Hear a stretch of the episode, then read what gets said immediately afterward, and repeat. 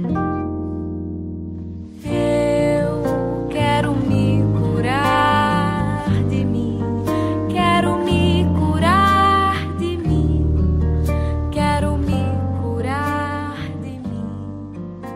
Olá, ouvinte. Bem-vindo ao Diário da Consciência, uma série de podcasts da Oficina. Oficina é uma prestação de serviço consciencial à disposição do ser humano. Uma prestação de serviço diferente, autônoma, inspirada, voluntária, universalista, prática e gratuita. O que você irá ouvir a seguir é o compartilhamento de uma prática de autoanálise em grupo, baseada no entendimento de que realidade é uma experiência multimídia e também em outros conceitos autocientíficos estudados na oficina. Essa prática está sendo publicada com o consentimento do praticante para fins de estudo de caso e para ajudar você a praticá-la também. Dito isso, vamos ao estudo de caso. História infeliz.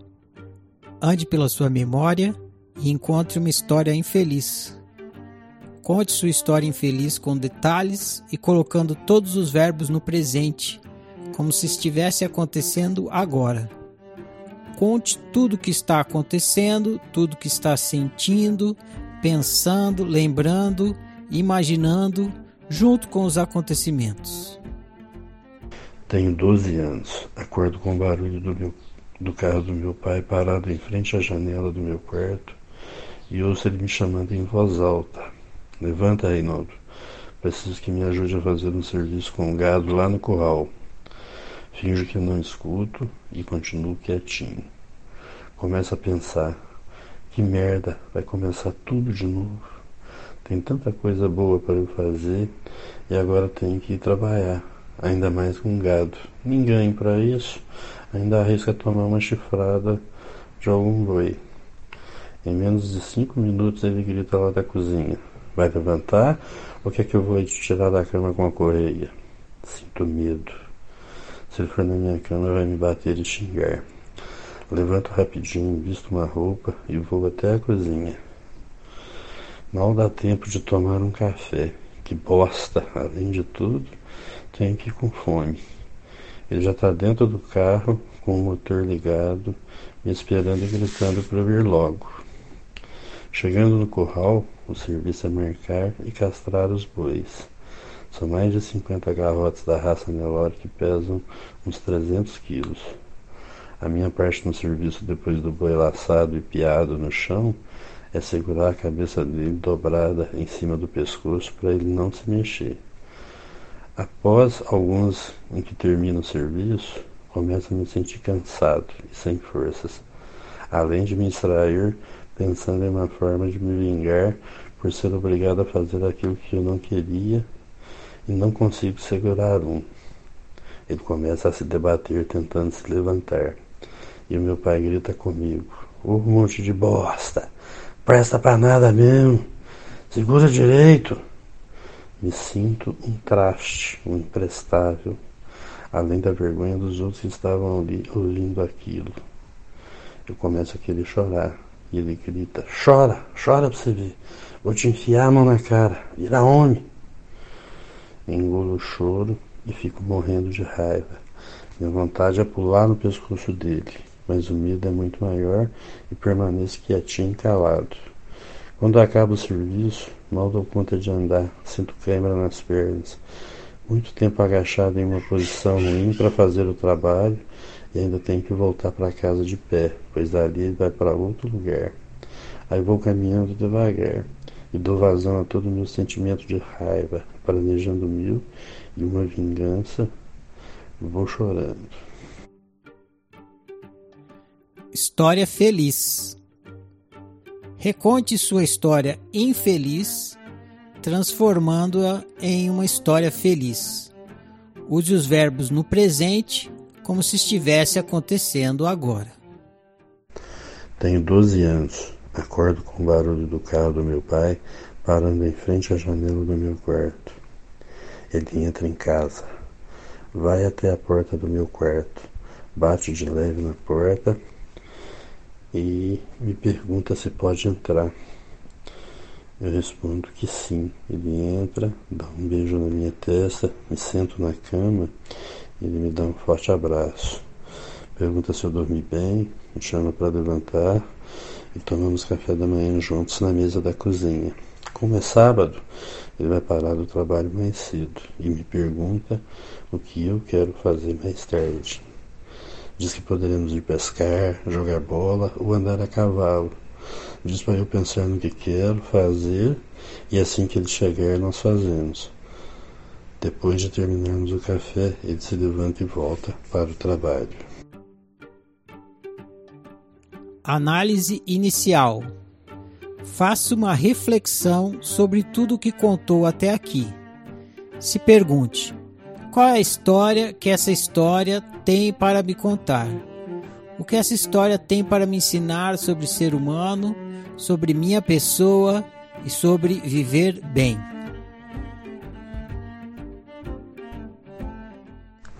Análise inicial. Qual é a história que essa história tem para me contar?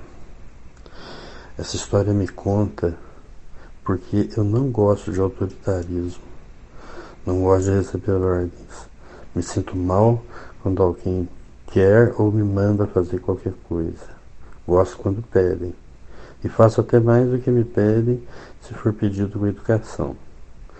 Porém, quando a ordem é de uma pessoa, entre aspas, investida de autoridade, ou seja, uma pessoa que possa me prejudicar, vem a ameaça do tapa na cara. Ou seja, na atualidade, o tapa na cara é o medo da punição. Aí eu me submeto a fazer coisas que não quero e não gosto com medo da punição. Tem também o medo de errar e ficar envergonhado, vergonha do que os outros vão pensar e vão falar, de me sentir incapaz. Aí quero fazer tudo perfeito. Muitas vezes desisto antes de fazer porque acho que não vai ficar bom. O que essa história tem para me ensinar sobre ser humano?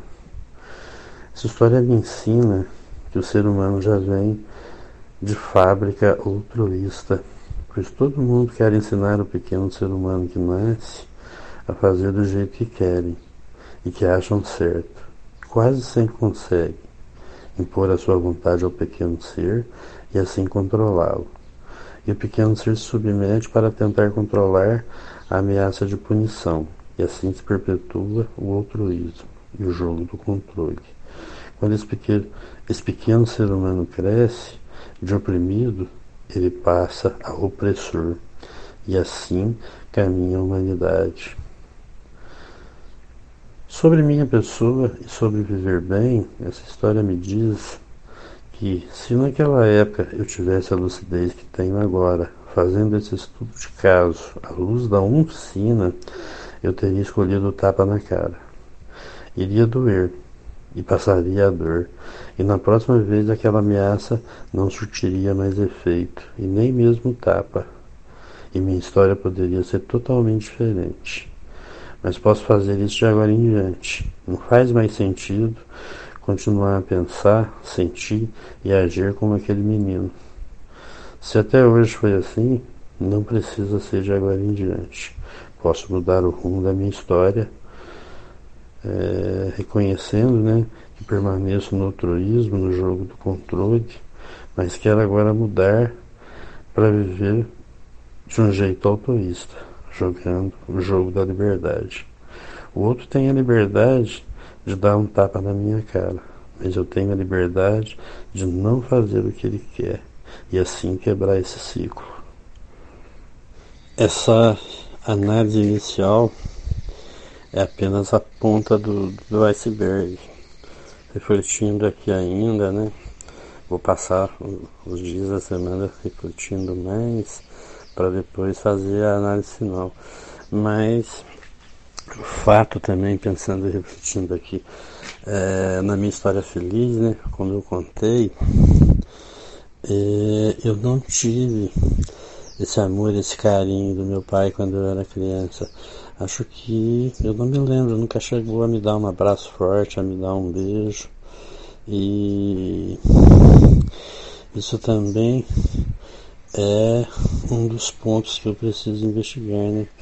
Quem sabe eu fazia aquelas coisas também, procurando, buscando ser amado, né? Buscando ser respeitado e fazia tudo o que ele mandava. Não, talvez não fosse somente por medo também. Também também fosse, talvez fosse a busca de aceitação, a busca de amor, de carinho. E tem várias outras coisas aqui. Está sendo muito rica essa experiência de analisar dessa forma nova.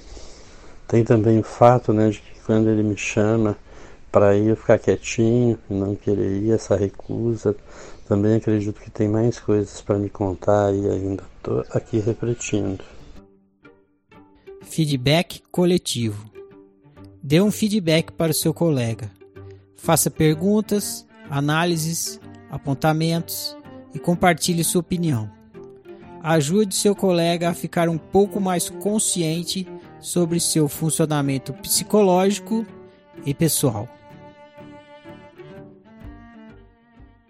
Oi, Reinaldo. É, o meu feedback para você já vai começar te contando que eu vi aí uma sincronicidade, porque é, eu li ali no Zero, né? O que o Ferrari escreveu, que a, a nossa prática da cura individual acaba refletindo na cura da coletividade. E eu acho que a sua história tem muito a ver com isso, né? Porque toda a violência que você viveu de você não passou, né? Você está curando isso. É, tudo que você aprendeu, né? Em ser violento com o animal, é, né? A, a, forma como você era tratado, ou seja, uma, uma certa coisificação, né? Do que o outro sente, do que o outro é, de não questionar se está doendo, de não buscar conviver bem, não. É, é o meu interesse está sempre acima do seu e eu vou impor a minha os meus interesses a você e eu vou te cobrar que você seja assim também. Porque é assim que tem que ser na vida, né? Foi assim que se aprendeu. Na vida a gente tem que ser macho. E ser macho é impor ao outro. Não importa se dói, não importa se, se isso é uma violência. O outro que aguente a dor né? Eu sou mais forte, é a lei do mais forte, né? Eu sou mais forte, você é fraco, então você que aguente a dor porque eu posso e você não pode.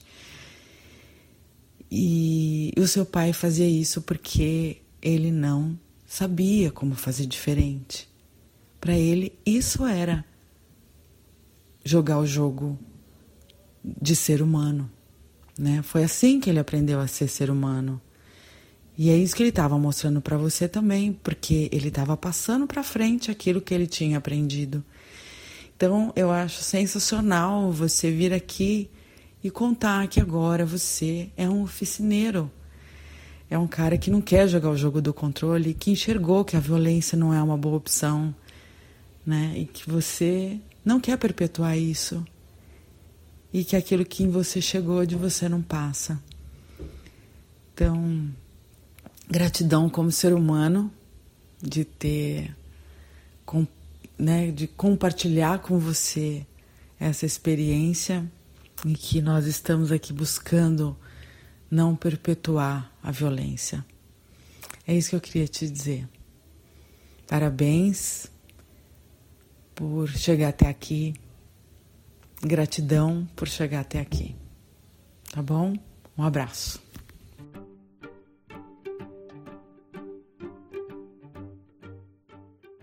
Bom, meu feedback para você, eu analisei da seguinte forma: é, como que esta convivência com uma pessoa tão autoritária, tão é, perfeccionista, vamos dizer assim, né? Que perfeccionista, aquele eterno insatisfeito, como que essa convivência te moldou ali é porque você era um menino de 12 anos, uma criança, e foi chamado para fazer um trabalho de adulto, que precisava de força, precisava de, de uma certa agilidade, que não era um, um trabalho para uma criança. Mesmo assim, você foi, né? Mesmo que de forma a, por, a poder de ameaças, mas você foi e fez. De alguma forma, você fez ali o, o trabalho. E então ali você, deu o teu melhor ali, não, não tinha como, acho que até você fez mais do que poderia ter feito para um menino de 12 anos. E mesmo assim você foi criticado, mesmo assim você foi cobrado por conta de um, um bezerro lá que você não conseguiu segurar. Então eu pensei de duas formas aí que essa convivência pode ter te moldado e é a minha sugestão para você investigar. Primeiro é que se você se tornou também alguém insatisfeito com o que faz, alguém que se cobra e automaticamente cobra o outro esta perfeição. Né? Eu estou ali enxergando, tendo essa percepção do teu pai como alguém muito perfeccionista, né? Muito exigente, né? dele querer que um menino de 12 anos fizesse um trabalho ali que não era para uma criança de 12 anos. Então, a minha percepção diante dessa atitude é de alguém muito exigente, perfeccionista e tal. Então, é, eu investigaria se você também desenvolveu isso, de se cobrar, sabe? De se cobrar a perfeição e de cobrar do outro que o outro faça do jeitinho que, que você acha que teria que fazer, porque se não fizer, se errar um pouquinho, fez 99 certo, 1% ficou errado, para mim não serve. É esse tipo de pessoa ali que eu que eu tô imaginando. Então você você imaginar isso e você examinar isso aí na tua experiência. Ou você pode ter ido para o outro extremo desse perfeccionismo, que é aquele que acredita que não consegue fazer o bem feito, né? E já por ter essa crença, ele não tenta, ele não, não se dedica. Ele antes de começar alguma coisa, ele já tem aquilo, sabe? Eu não vou conseguir fazer bem feito. Esse negócio é difícil para mim, não vou nem tentar, porque isso aí não é para mim. Aí já é você é, acreditando naquela frase, né? Você é um monte de bosta que não presta para nada, né? Ou seja, eu não tenho capacidade, eu sou fraco, eu sou imprestável. Então, é uma pessoa é, fadada ao fracasso sem ao menos tentar. Então, esses dois extremos é o que eu examinei e que eu sugiro para você observar se para qual dos dois você foi, né? E, e no caso de você ter ido para o perfeccionismo, trazer sempre a consciência o fato de que nós estamos aqui para errar, né? Que errar faz parte e que essa cobrança só te traz mal viver. E procurar ser mais condescendente com você, com os teus erros e com os erros dos outros. E trazer em mente todas as vezes essa atitude, uh, essa cena, né, a, a, tua vivência com teu pai que era extremamente exigente. E se foi para o outro extremo, do fadado ao fracasso, trazer à consciência o fato de que todos aqueles que conseguem realizar suas vontades, seus desejos, eles se dedicam, né? conseguem. Que a única coisa que pode te impedir de conseguir é a certeza do fracasso.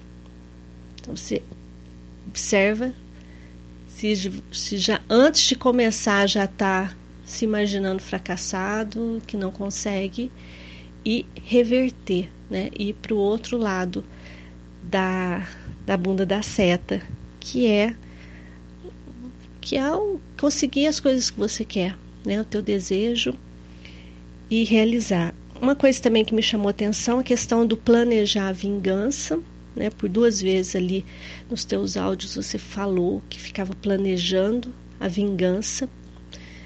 É, depois no teu na tua análise inicial você você chega a mencionar isso, né? Do carrasco, do opressor com o oprimido, é mais ou menos por aí. Quando você recebe essa violência, você tem um, um mecanismo de planejar uma violência para o outro, né? É o tal do violência, trocar violência por violência. Então também pode ser um mecanismo que ainda está operante aí no teu, no teu sistema e que é interessante você investigar para ver se você tem esse reflexo, né? De, ao, ao invés de analisar a dor, ter esse automatismo de vou que eu vou pegar essa pessoa aí da próxima vez, vou trocar é, chumbo com ela. E ah, é a questão do, da motivação, porque quando ele te chamou e você quis ficar quietinho ali no teu canto, ele, ele te ameaçou e você de alguma forma levantou e foi. Então eu pensei na questão de, de você também ter uma dependência de alguém que te motive a fazer as coisas, a agir na realidade objetiva. Porque por mais que fosse uma ameaça, né, vou te bater com correia e tal, ele era bastante rígido, não deixa de ser uma motivação. Ele te motivava através da, da, da ameaça à ação de levantar e fazer o que ele queria. E pode ter gerado também um mecanismo aí de esperar que alguém venha e te ou te incentiva, né, com, com boas palavras e tal, ou que te ameace de alguma forma, ou que te cobre, sei lá, algum tipo de mecanismo que vem de fora para você agir dentro da realidade objetiva. E aí também eu investigaria se você está ainda quietinho, esperando, algumas de alguma forma, algumas, né, dependendo da, das experiências, esperando que isso venha de fora.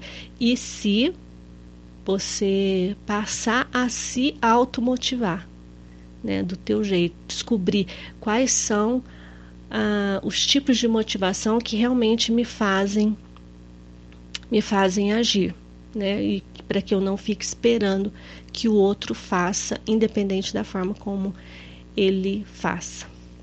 E é isso.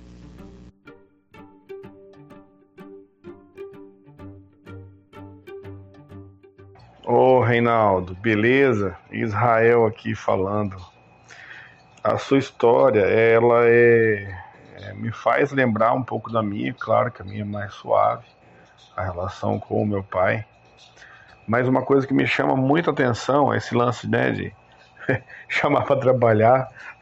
Quando meu pai chamava para trabalhar também, eu, nossa, não queria, ficava bravo. Hoje, compartilhando um pouco, né, da minha história, que é a única coisa que eu sei, um pouco ainda, mas que reverbera quando você fala.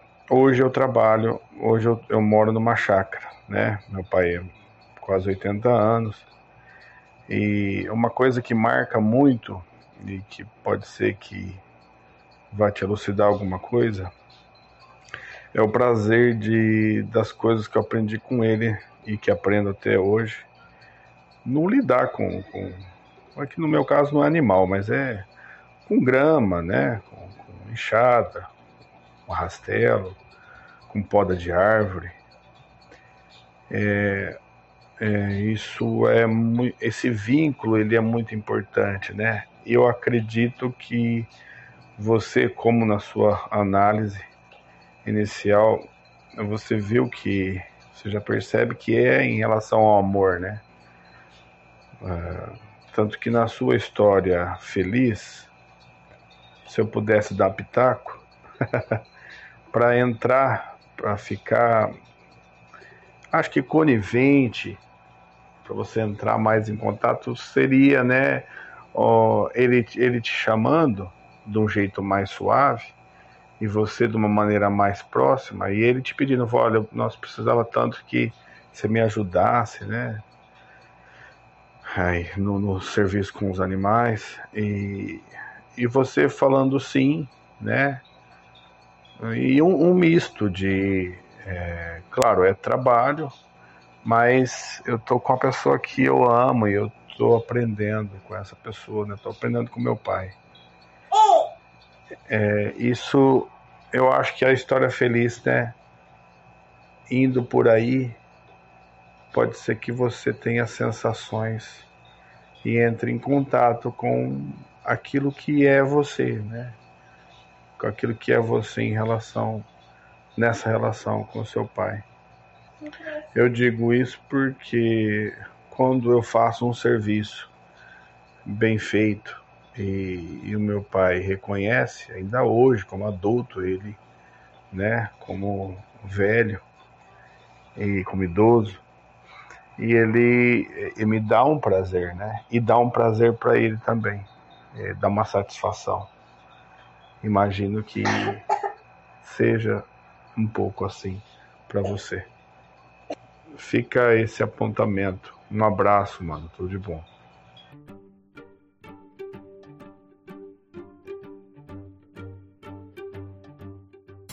Oi, Rinaldo. Tudo bem? Eu ouvi a sua atividade de sofrimento que você trouxe essa semana e difícil, né? Eu o que me chamou assim mais atenção foi a violação é, e o sofrimento que você sofreu, né? É, tanto no físico, né? Quanto no sensorial, né? Eu acho que, que é, claro, afetivamente, né? Também depois na sua atividade, na sua análise, você fala sobre também as expectativas, né? Que você tinha de talvez querer agradar o seu pai, mas eu acho que inicialmente a impressão que eu tenho é que você viveu com um altruísta é, impositivo, né? É, e que naquele momento era um, uma posição de autoridade, né? Mantinha uma, uma é, autoridade sobre você, né? Porque você era uma criança.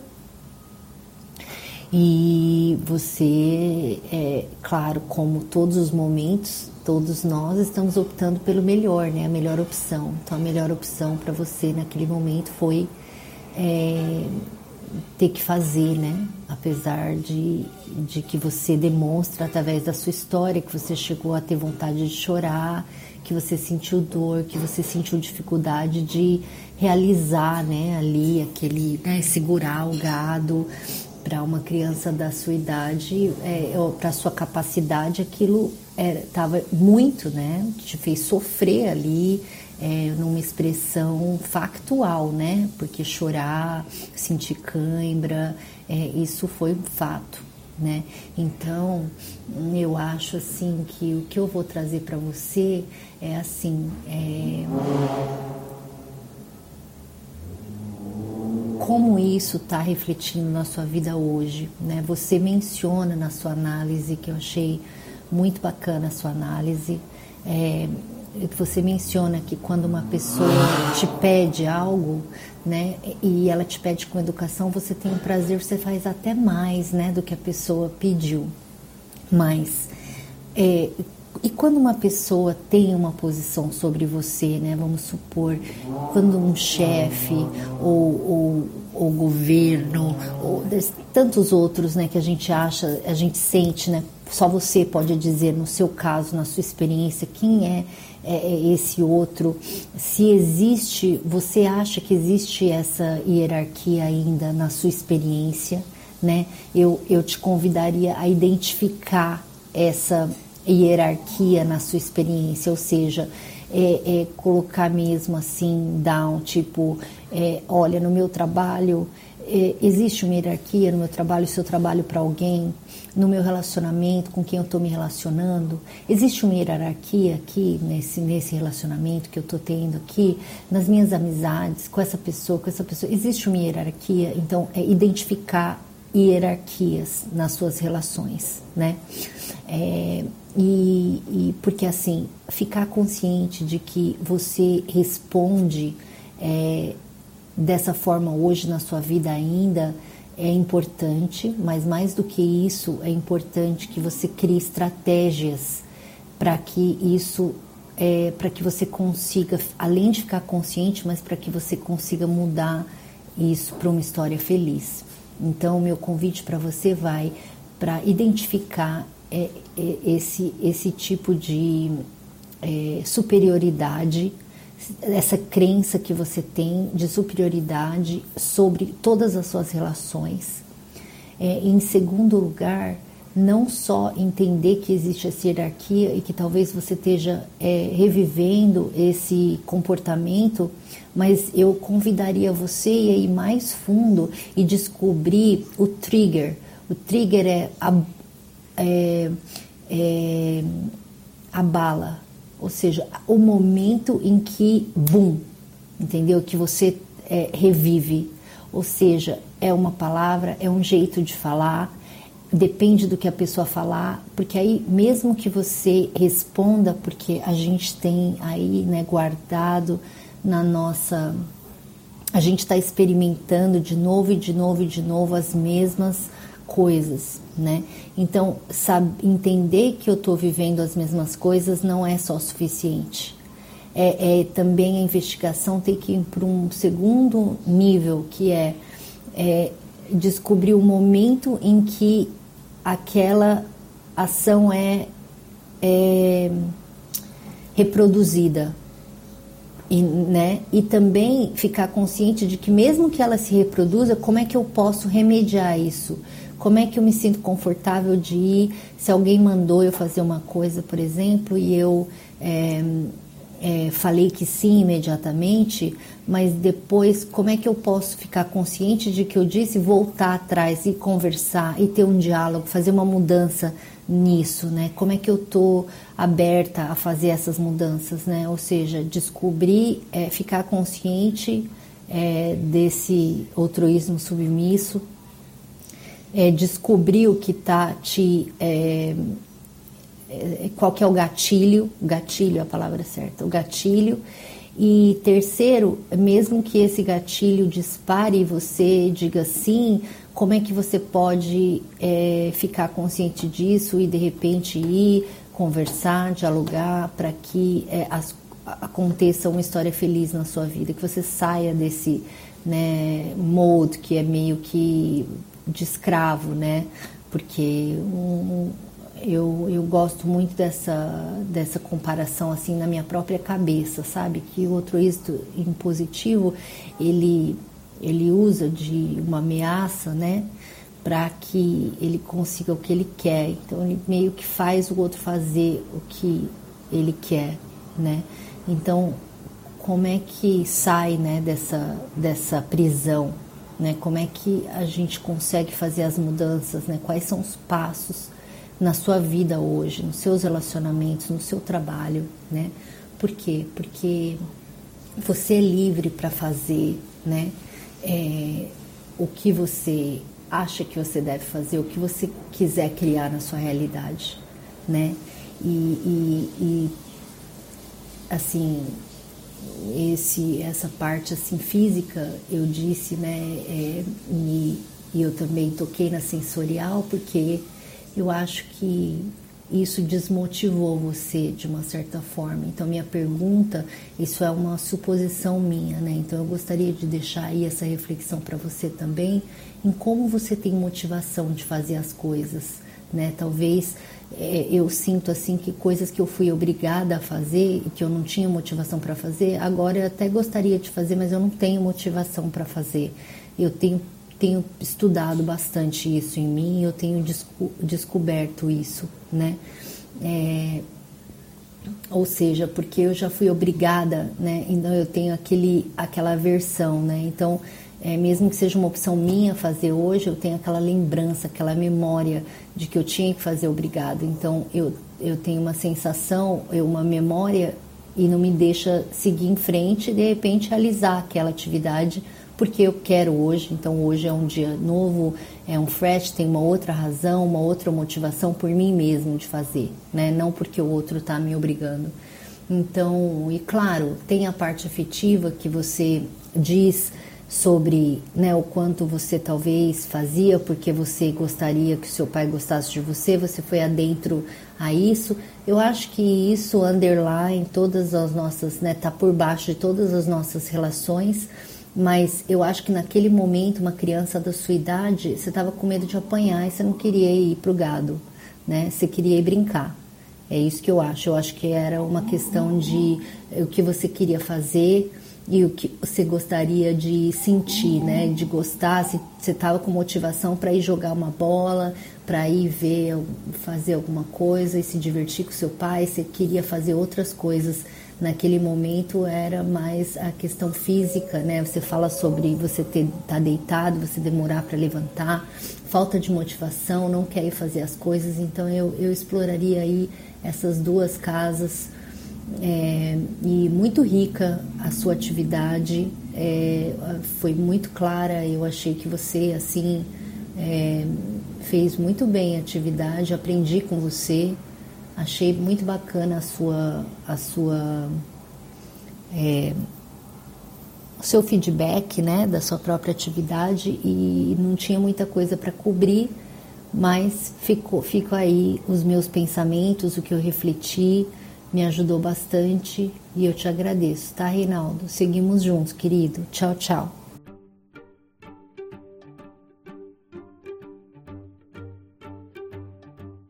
Oi, Reinaldo, tudo bem? Aqui é a Rosimeire. É, eu não tenho muito que explorar né, a sua história, porque nossos amigos de Eurecários, maravilhosos, né, já falaram bastante, né, dos pontos e o que me chamou a atenção, assim, que você mesmo colocou, é sobre o outroísmo, né? É, do seu pai, em positivo, em você apenas uma criança, ele ameaçar você e você queria brincar, né? Queria sair e você, criança, tendo que trabalhar. E ainda por cima, além de ter que trabalhar, você estava cansado, não conseguindo realizar muito bem o trabalho, né? Com perfeccionismo no trabalho, ele ameaçar você ainda e você não poder nem chorar, né? É, que se você chorasse, ele ia te bater.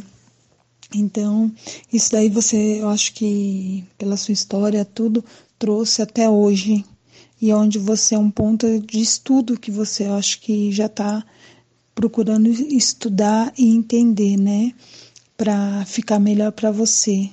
Esse autoritarismo, né, esse outroísmo impositivo que a pessoa impõe para você, né?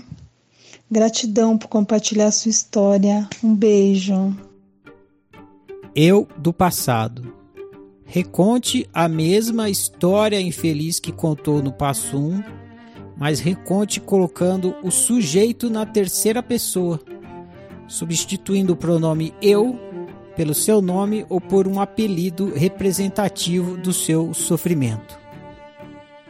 Reinaldinho tem 12 anos. Ele acorda com o barulho do carro do pai dele parando em frente à janela do seu quarto. Escuta seu pai lhe chamando em voz alta. Levanta, Reinaldinho. Preciso que me ajude a fazer um serviço com gado lá no curral.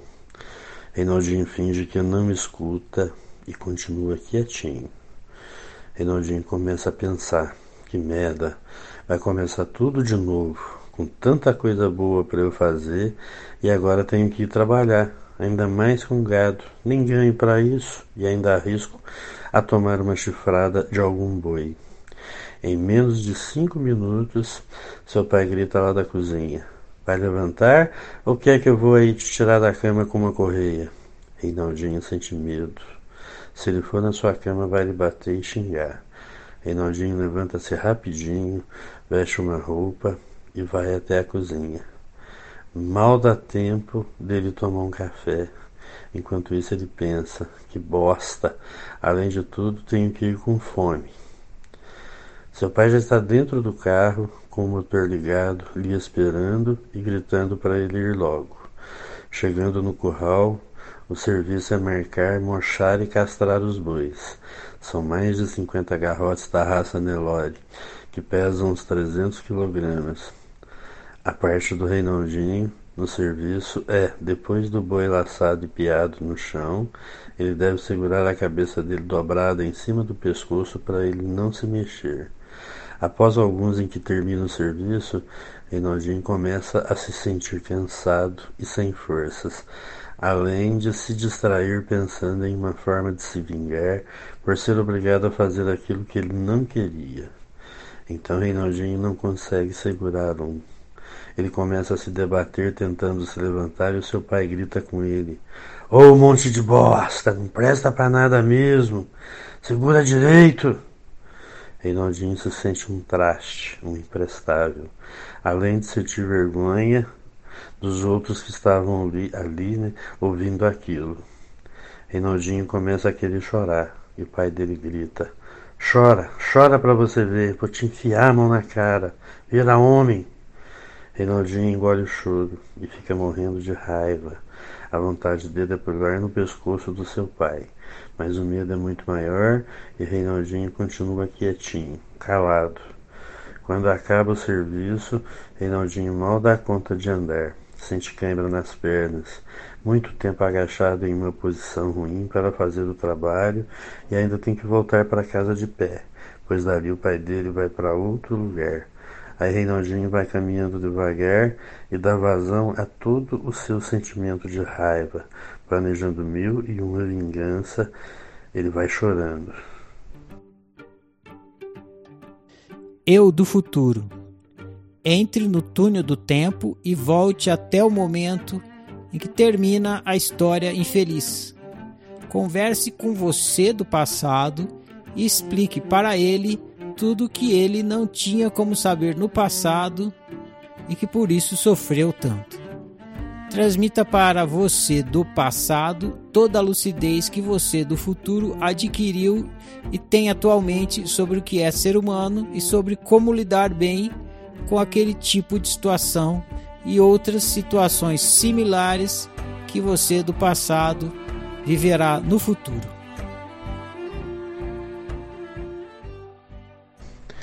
E aí, Reinaldinho? Sou eu, o Reinaldo Grande do Futuro. Vim aqui para trocar umas ideias com você. A cama tá boa, né? Até hoje eu gosto de ficar na cama um pouco mais. E quando eu quero e posso, eu faço isso. Você tem só 12 anos e já passando por isso tudo. Vou te falar uma coisa que você não vai gostar nem um pouco, mas eu preciso te falar. Como você sou eu e eu sou você, o que vou te falar é foda. Nós levamos mais de 50 anos passando por várias situações de violências como essa e algumas até piores. E sabe por quê? Por ignorância do que é ser humano. Essa ignorância começou a acabar há pouco tempo atrás. O bom disso tudo é que agora, com lucidez, posso te acompanhar nesses momentos da nossa trajetória. Sei que você está com muita raiva nesse momento. Mas respeito não, não se pede, respeito se dá. E o pai, tanto quanto você, é ignorante disso. Aliás, a grande maioria dos seres humanos é ignorante disso.